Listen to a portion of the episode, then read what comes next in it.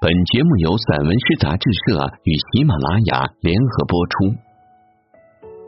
希区柯克《后窗》以电影窥视电影。西姑娘。上世纪五十年代，希区柯克导演的电影《后窗》一九五四，之所以被当成经典的惊悚丧悬疑类型片，而不直接称为犯罪片。是因为全片并没有出现犯罪的过程，只是通过其他信息加以暗示，让观众自行揣摩。一个摔断了腿的人在百无聊赖之中对着窗口发呆，无意间发现对面一户人家丈夫貌似把妻子分尸，一直到影片最后，希区柯克也没有揭示谜底，犯罪是否成立，但整个过程却足以让人捏一把汗。希区柯克是作者电影，让他几乎成为惊悚悬疑片的代名词。善于制造悬念，并超越现实的创造出一个充满悬念的世界，把惊悚悬疑片提到了艺术的新高度。作为一名极为敏感且从未接受科班训练的导演，希区柯克用电影传达出他内心对世界某种失控的恐惧、焦虑和脆弱感。甚至接近精神病患者，他尝试用电影唤醒我们每个人内心的希区柯克，就像走进一个弥漫着窒息般黑色氛围的房间。后窗有意思之处在于，他巧妙运用电影去揭示了电影是什么。一直以来，电影是以电影作为画框，以电影作为窗口两种观点来进行阐释的。二者主要区别在于对电影取景所产生的遮挡关系的理解。画框是封闭的，窗户是开放的。人的眼球观察到的世界是立体的，世界就是自己的影像，即在即影像。而电影给人的立体感及三维空间感，其实是建构于屏幕即二维平面之上的。这样的真实感并不等于真相，只是一种幻觉。电影即造梦，人对世界的观察是处在散乱、偶然的广阔时空之中。生活本身的流动并不是连续排列的戏剧性事件，而一个电影镜头，其时长和镜框都是有限的。它就像对世界的一个动态横截面。导演要把这些截面作为材料组合成戏剧化的事件，这就是电影所谓的场面调度。在被称为一部伯格森式电影《毕加索的秘密》（一九五六）中，影片撇开毕加索，而让毕加索笔下的线条、颜色成为画布上的演出，成为一种悬念迭代的生成过程。德勒茨认为。电影是唯一可以感知时间的艺术。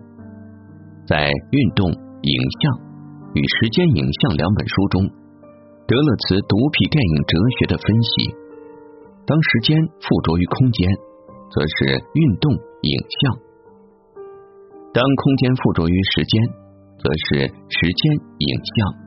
电影的存在依托于记录影像的物质材料，但电影作为纯视听影像的情动。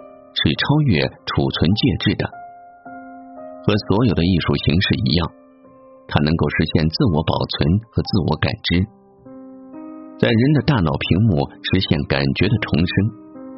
翻看，人的眼睛在面部就形成类似黑洞、白墙。我们透过黑洞去观看，并被宇宙的黑洞吸引。人的面部包含着非人的成分，当我们闭眼，也并非看不见。我们能看见黑暗。作为惊悚悬疑类型片，有意思的是，后窗的魅力不在于其情节有多么复杂，也不是诉出人物情感上的波澜起伏。他用悬念激起观众的惊悚，是纯电影式情动的直接作用。它是心智的，非语义的。此时，我们对于自然时间的感知。已变成对于电影时间的感知，以日常所说的扣人心弦。随着情节推动，越发沉浸其中。演员在表演时，摄影机如同观众的眼睛，演员处于假想的被窥视的状态。在电影后窗中，第一个窥视被窥视镜头是对面穿比基尼的金发女郎在屋内跳舞，女性及后来的女性貌似被害作为被观看的客体，代表着电影处于被观看的客体地位。两个相对欢快。美艳的场景就像是电影开场或戏剧序幕，观众沉浸或者疏离，更多的则是两者状态兼而有之。当窥视者及男主人公独自观看对面时，是处于沉浸状态；他与保姆、女朋友聊天的时候，是处于抽离状态。接着，窥视者男主人公听到对面的钢琴声。得出婚姻不幸福、产生孤独感的结论，这样的结论是否可靠，我们不得而知。对面的男人爬上楼梯回家，把大箱子搬运到外面，时时在窗口张望，收拾刀具、绳子，而他的妻子再也没有出现过。篮子装着小狗从楼上到楼下，狗是嗅觉灵敏的动物。影片用它暗示不寻常的气息。后来，犯罪嫌疑男想要杀死小狗，窥视者男主人公的情绪随着对面的人的动作发生波动。他与女友讨论，与警探争辩，试图去发现真相。通过看到的不完整的画面去推测，被害者可能埋在楼下花园里。事实上，窥视者男主人公看见的。就是希区柯克导演精心安排的场面调度，这些可见和可听的电影引起观众，也是剧中男主人公脑海里的另一部电影。它构成了心智上的悬念和情感上的惊悚。所以，那个犯罪的结论不是观众或窥视者男主人公看到的，而是被读出来的，或者存在于欲望里的。后窗用电影中的窗口，很好的揭示了电影作为窗口、作为画框、作为吸引力的黑洞的特点。后窗所呈现的过程，即在半遮半闭的窗口观看，试图去猜想没有看见的部分，即画外空间与蒙太奇。对于惊悚悬疑电影而言，最精彩的不是揭晓谜底的一瞬，而是悬而未决的瞬间。脑海中的血腥比看见的血腥更加血腥，于是希区柯克选择不揭开谜底，让观众持续处于紧张状态。后窗中，砖红色的房子、蓝天、黑夜、窗子、楼梯、窥视、阴影、电话、各种服装道具的使用、激进背景音乐的选用，都让这变成一场视听盛宴。这需要对这些影像表征足够讲究，耳聪目明。并且精准剪辑，才能激发观众视觉上的欲望。这种视觉上的欲望和危险表现为窥视欲，躲在暗处对别人的生活产生好奇，窥探别人的隐私。尽管现在到处充斥着监控影像，是出于保障安全或者监督等各种目的，但监控仍旧像无处不在的镜头或眼睛。希区柯克可谓是监控影像的先驱，只不过。在当下是作为控制与服务社会的监视，而在希区柯克那里，则是发明了一种窥视电影。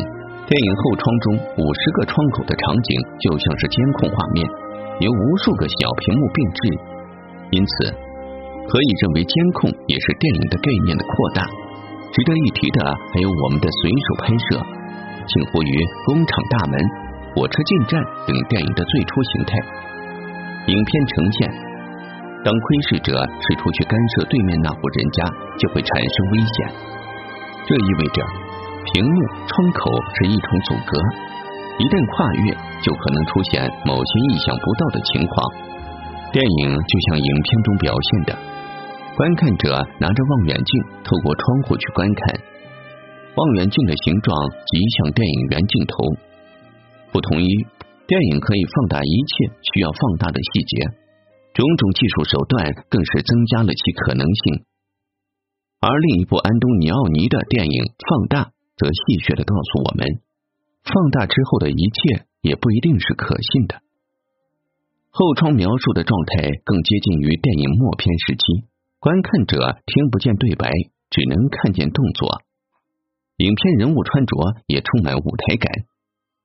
对于观看者摔断腿的设置，为故事发生增加了合理性，同时也像皮下注射论所认为的，电影是强制性观看，让人注意力集中。在家对着电脑看电影与在电影院看电影的观影感受是不相同的，就像是受干扰与排除干扰，反催眠与催眠。电影之美是什么？这是电影美学探寻的基本问题。约翰·福特的电影《搜索者》一九五六告诉我们，电影就像门。瓦尔达则在一百零一页一九九五中将电影拟人化表现。任何艺术门类，其审美途径都是经过感官抵达思维，电影更是对感觉的全方位包裹。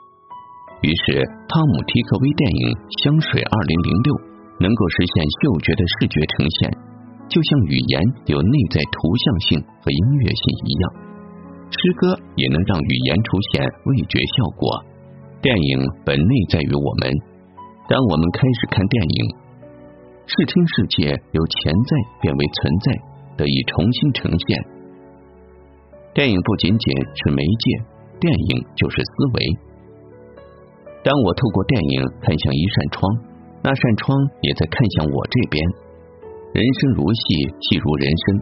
电影在看着我们，正如印象派画家莫奈说：“花朵在看。”亦如中国现代诗人卞之琳的短诗《断章》。你站在桥上看风景，看风景的人在楼上看你。明月装饰了你的窗子，你装饰了别人的梦。